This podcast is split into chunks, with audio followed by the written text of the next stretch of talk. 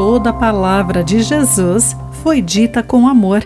Olá, querido amigo do Pão Diário, que bom que você está aí para acompanhar nossa mensagem do dia.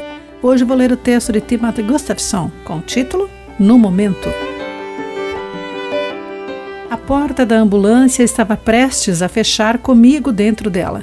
Do lado de fora, meu filho estava no celular com a minha esposa.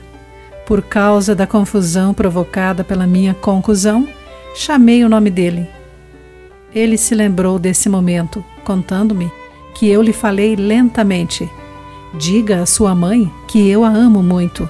Aparentemente, eu achava que poderia ser uma despedida e queria que aquelas fossem minhas últimas palavras.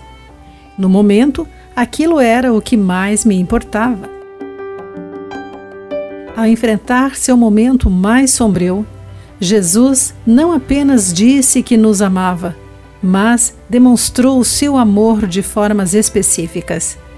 Ele o demonstrou aos soldados que o haviam pregado na cruz e que zombavam dele. Pai, perdoa-lhes, pois não sabem o que fazem.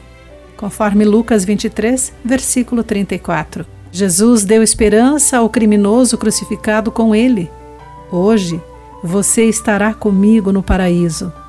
Perto do fim, Jesus olhou para sua mãe, dizendo: Mulher, este é seu filho. E disse a João, seu amigo querido: Esta é sua mãe. Depois, enquanto sua vida lhe esvaía, o último ato de amor de Jesus foi confiar no Pai.